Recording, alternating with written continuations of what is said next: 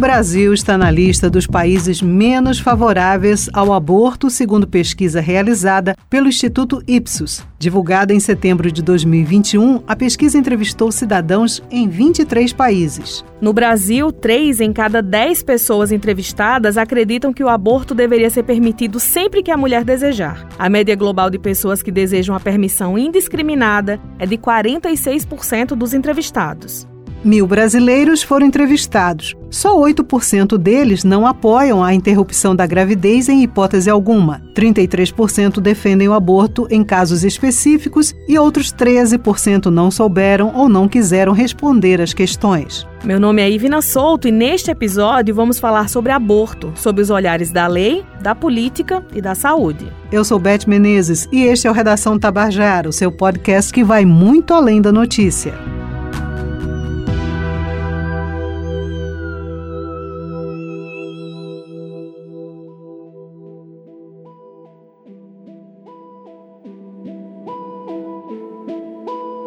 Primeiramente, eu gostaria de ressaltar que é uma questão que vai muito além do que eu, Marjorie, pessoa, indivíduo, acho sobre isso. Essa é a advogada Marjorie Vanderlei, vice-presidente da Comissão de Combate à Violência e Impunidade contra a Mulher da Ordem dos Advogados do Brasil, seccional Paraíba. Não são todos os casos de violência sexual que é permitido a prática do aborto. Na verdade, o termo violência sexual, ele abrange várias práticas e tem que ser constatado, né, o estupro nos tipos do artigo 213 e 217-A do Código Penal. Nesses casos, é possível que seja concedida uma realização de um aborto legal para a vítima, certo? De acordo com a Lei 12.845 de 2013, salvo engano, há uma regulamentação ao atendimento a pessoas em situação de violência sexual, preconizando que não é necessário que a mulher apresente o boletim de ocorrência e nem faça exame de corpo de delito em caso de estupro sendo ainda assim indicado que ela se dirija à delegacia da mulher, mas caso ela vá diretamente para o hospital, ela será atendida por uma equipe multidisciplinar que após isso comunicará às autoridades competentes acerca do crime e essa equipe multidisciplinar é a partir de um relato da própria vítima, assinado por ela e por mais duas testemunhas,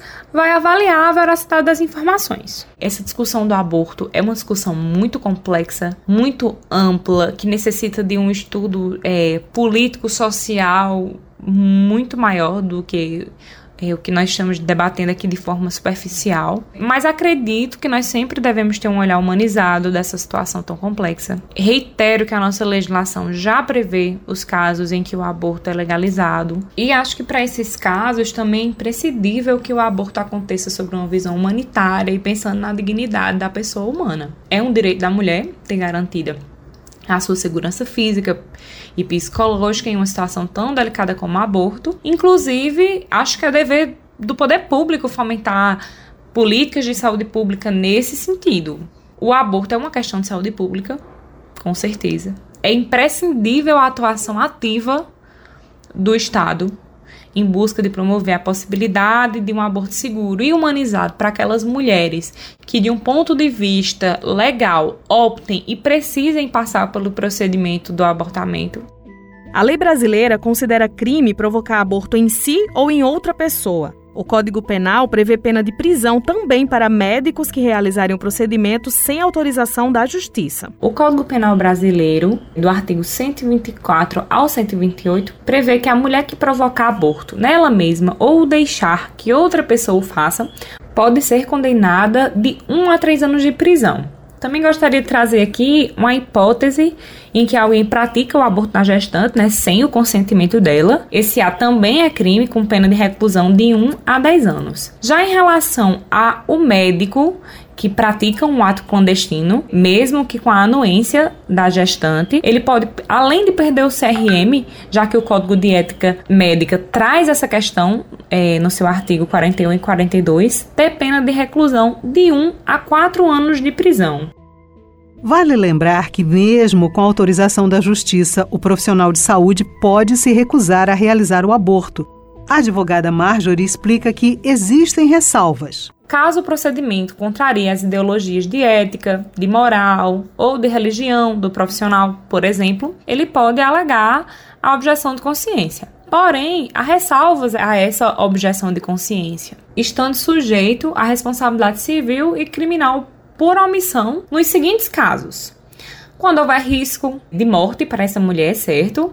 Em qualquer situação de abortamento juridicamente permitido, na ausência de outro profissional que o faça. Por exemplo, é, chegou uma mulher que juridicamente está permitido. Ele, o médico se nega a fazer esse procedimento, mas não tem outro profissional que faça, ele vai ter que fazer, certo?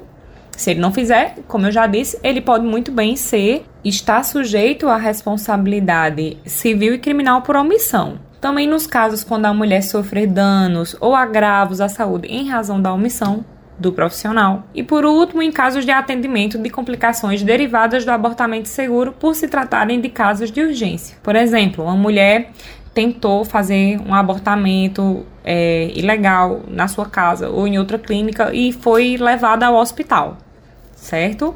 Então, o médico não pode se negar o atendimento nesse caso. Por quê? Porque se trata de um caso de muita urgência, onde a vida dela vai estar lá é, em questão.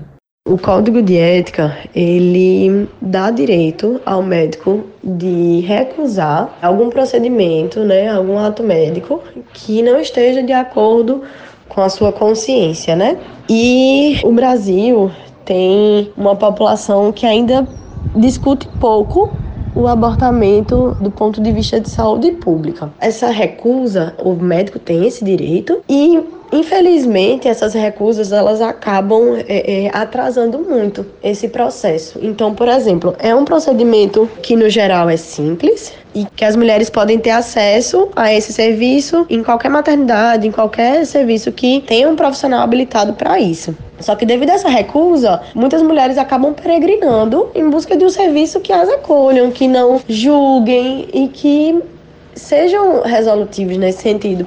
Esta é a voz da médica ginecologista e obstetra Júlia Lacerda. Quando a gente fala que o abortamento ele é perigoso, né, ele aumenta a taxa de morte materna, a gente está falando do abortamento inseguro, que é o que a maioria das mulheres no Brasil, né, que não tem condições, que não tem acesso a um planejamento familiar adequado, que passa por situações complicadas, elas não têm condições financeiras para, é, é, de repente, fazer o abortamento num país onde é legalizado e se submete a situações completamente inseguras aumentando muito o risco de infecção, aumentando o risco de sangramento. Então, a maioria das mulheres que tem alguma complicação é mais por infecção e sangramento. E se elas tivessem acesso de uma forma é, é, segura no Sistema Único de Saúde, com certeza essas taxas diminuem. Vários países da América Latina já editaram leis nos últimos anos regulamentando a interrupção da gravidez. No Brasil, há vários projetos tramitando no Congresso Nacional, mas nenhum deles avança o suficiente. Quem explica é a advogada Marjorie Vanderlei. O México, em 2021, numa decisão histórica, onde descriminalizou o aborto. A Colômbia, é, em fevereiro desse ano, que descriminalizou o aborto até a 24ª semana de gestação, o que causou uma enorme repercussão. Só que aqui no, no, Brasil nós temos uma questão que é a opinião pública sobre o aborto, que mostra ainda que a maioria das pessoas, a maioria dos brasileiros, ainda são contra a descriminalização dessa prática. O que é que nós podemos perceber sobre isso? É que há dezenas de projetos de lei na Câmara e no Senado sobre aborto, tanto visando restringir ainda mais a interrupção de gravidez aqui no país, inclusive em casos de estupro, quanto para descriminalizar a prática. Só que nos últimos tempos não houve avanço de relevância sobre o assunto. Nós também temos que observar que em muitos países o aborto não foi descriminalizado pelo legislativo, e sim pelo judiciário.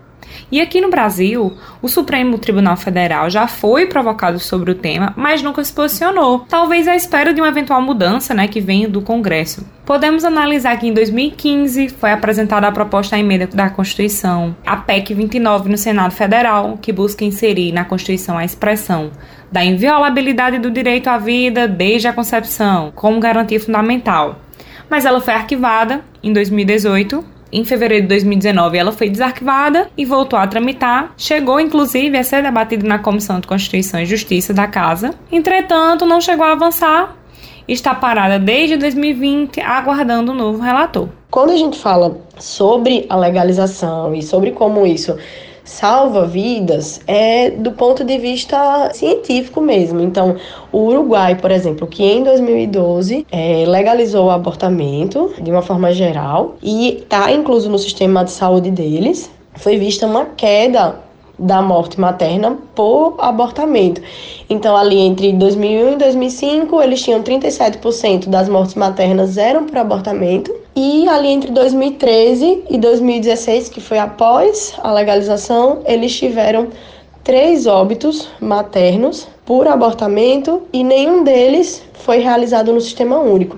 Então, assim, não é uma questão só de achar ou de acreditar. É de fato é o que os números mostram e a gente realmente precisa debater e discutir nesse âmbito, porque se a gente pensa em salvar vidas, né, a legalização, o acolhimento, é, até a possibilidade de você trazer aquela mulher para o sistema único, debater com ela é, é, orientações sobre planejamento familiar, tudo isso dá melhores resultados.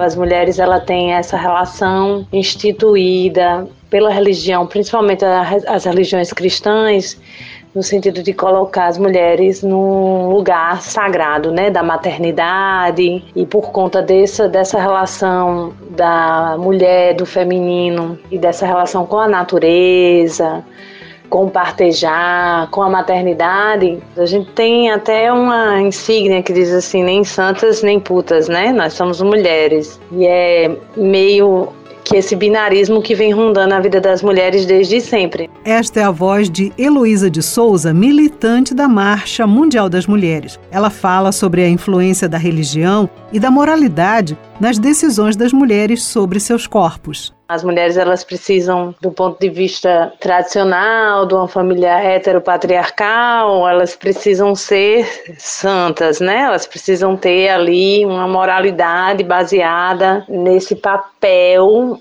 de mulher que é mãe, que é boa esposa, né? Que desempenha esse esse papel de guardiã do lar, né? Uma referência muito próxima à natureza. No Brasil, isso evidentemente que é muito forte, afinal de contas nós temos uma religiosidade muito forte que deve ser respeitada, né, em termos de cultura, né, em termos de formação do nosso povo, do povo brasileiro. No entanto, é mais um elemento que constitui esse controle sobre a vida e os corpos das mulheres, né? Nesse sentido de colocar as mulheres no lugar sagrado e ao mesmo tempo cercear e ditar o que as mulheres têm que ser, qual o papel que elas têm que desempenhar. A influência da religião na questão do aborto no Brasil, ela é real, ela é concreta, ela é milenar, né? E ela vem ditando e colocando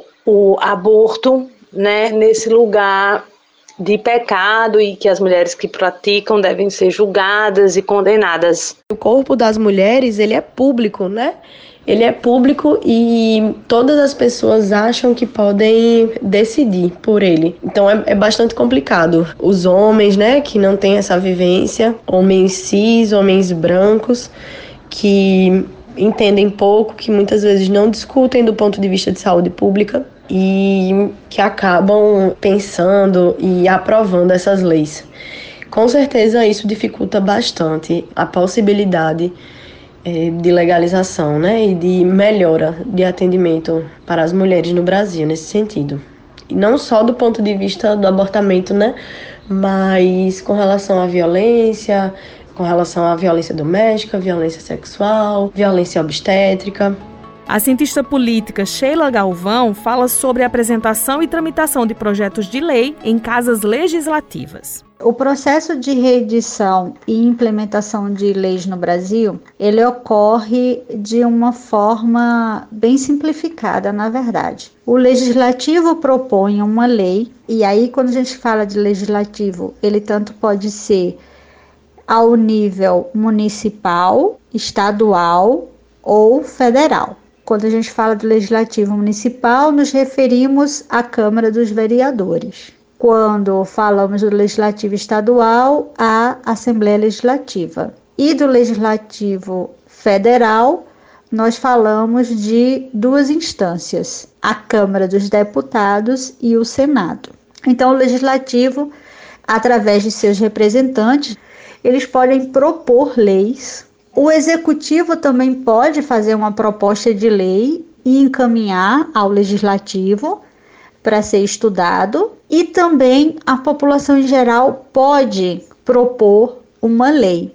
Chama-se iniciativa popular. Para isso é um pouco mais complicado, porque a população precisa é, juntar, além da proposta já estruturada, um coeficiente de 5% dos eleitores de pelo menos cinco estados brasileiros para encaminhar ao legislativo uma, um projeto de lei. Nós temos 15% de representação feminina na Câmara dos Deputados e 13% de representação feminina no Senado é um fenômeno que a ciência política trata como subrepresentação. Nós temos uma quantidade superior né, de mulheres, tanto na população quanto como eleitoras, enquanto eleitoras, e mesmo assim nós não chegamos nem à metade né, de representação feminina e nem sequer aos 30% que a lei, a chamada lei de cotas, propõe para candidatura de mulheres nas eleições proporcionais.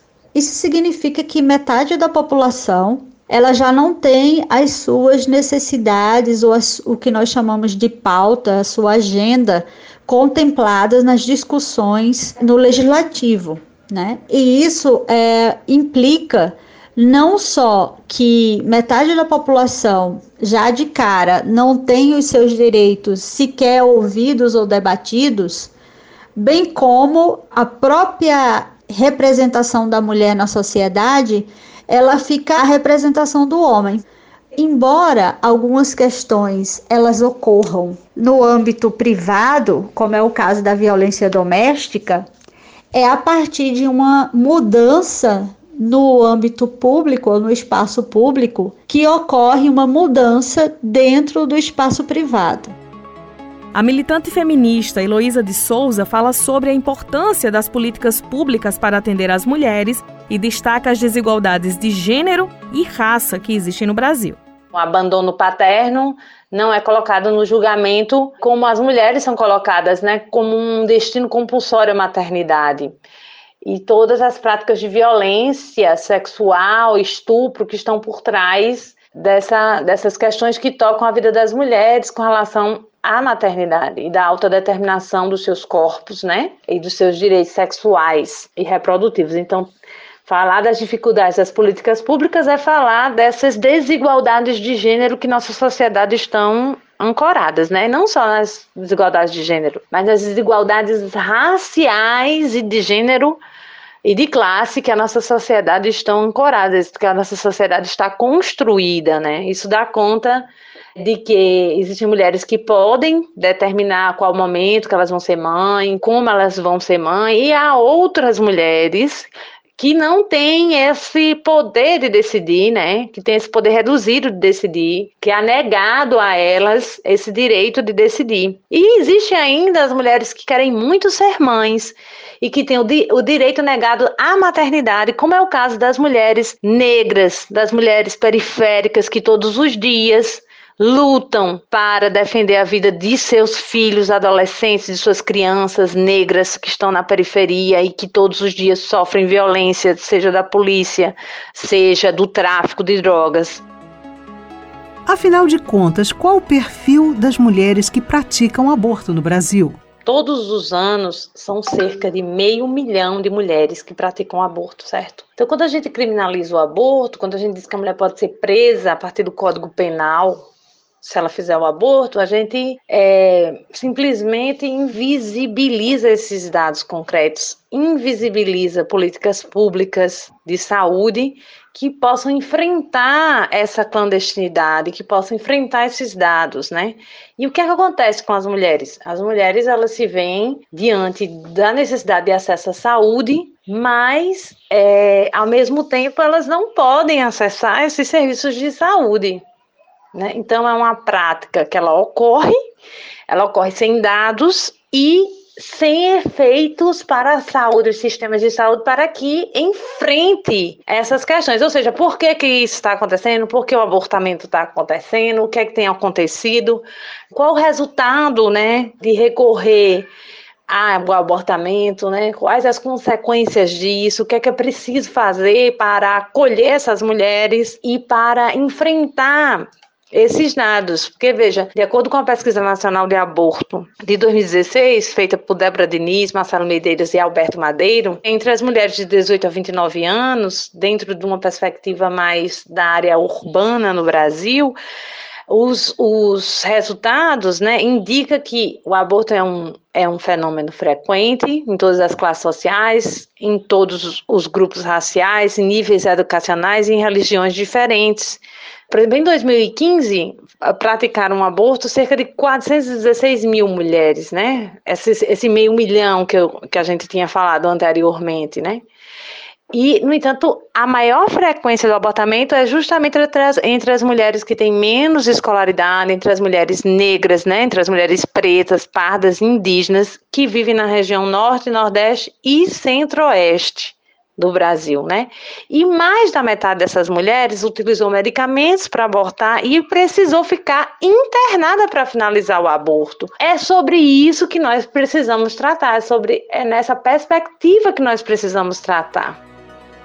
Ainda sobre as políticas públicas, Sheila Galvão fala sobre o que o poder público pode fazer para ajudar no planejamento familiar. O Estado faz muito pouco, na verdade, a respeito das questões que dizem respeito ao, ao planejamento familiar. Tudo parte de uma questão educa educativa com relação às questões da sexualidade. É uma discussão que é feita muito de forma muito singela nas escolas e só. O Estado não implementa políticas ou campanhas especificamente para adolescentes, ou para as mulheres em si, com esclarecimento a respeito das questões reprodutivas. Então, os direitos reprodutivos, eles ficam em última escala e o Estado acaba assim: ah, vamos oferecer, vamos fazer políticas incipientes de planejamento familiar, vamos oferecer é, preservativos ou pílulas concepcionais nos postos de saúde, sim, mas quando é que nós vamos discutir sobre o planejamento familiar e a importância de se implementar um planejamento familiar? Especialmente agora, quando a gente vê no Brasil grupos religiosos que querem se apropriar do Estado e implementar a sua ideologia a respeito de como deve ser a reprodução humana. Então, isso é muito complicado em termos da própria saúde das mulheres, porque o Estado, ao longo do tempo, se mostra muito ineficiente na atuação no caso de gravidez indesejada. Então, o princípio seria evitar essas gravidezes indesejadas a partir do momento em que se implementa o esclarecimento da população através de campanhas, através de, de políticas públicas que garantisse à população, não só feminina, mas a masculina também, tanto homens como mulheres, o entendimento sobre o processo reprodutivo humano e sobre as implicações sociais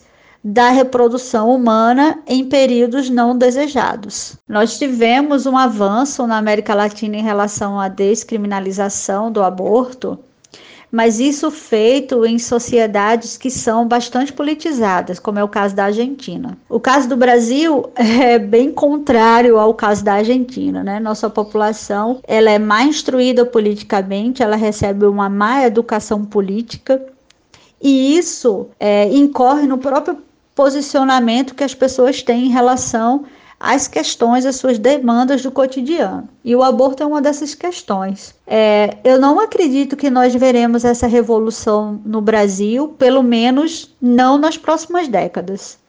O Brasil teve um retrocesso imenso com relação à saúde reprodutiva aos direitos reprodutivos, inclusive voltando a discutir algo que já estava estabelecido pela lei, que, é, que são os casos de interrupção da gravidez já previstos em lei.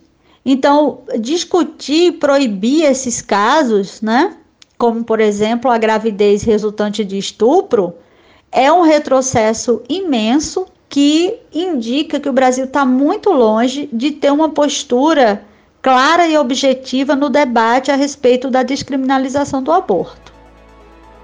E quando o assunto é apoio psicológico após o aborto, o número de atendimento é ainda menor. Segundo estudo realizado pela farmacêutica Famivita, somente 22% das mulheres que sofreram aborto no Brasil buscaram atendimento psicológico. O aborto está relacionado a traumas e medos que podem gerar ansiedade, surtos de pânico e até mesmo depressão. A maior parte das mulheres que busca ajuda tem entre 30 e 39 anos de idade esse grupo representa 24% atendido. O estudo aponta ainda que a falta de dinheiro para pagar terapia é um dos motivos que dificultam o acesso dessas mulheres.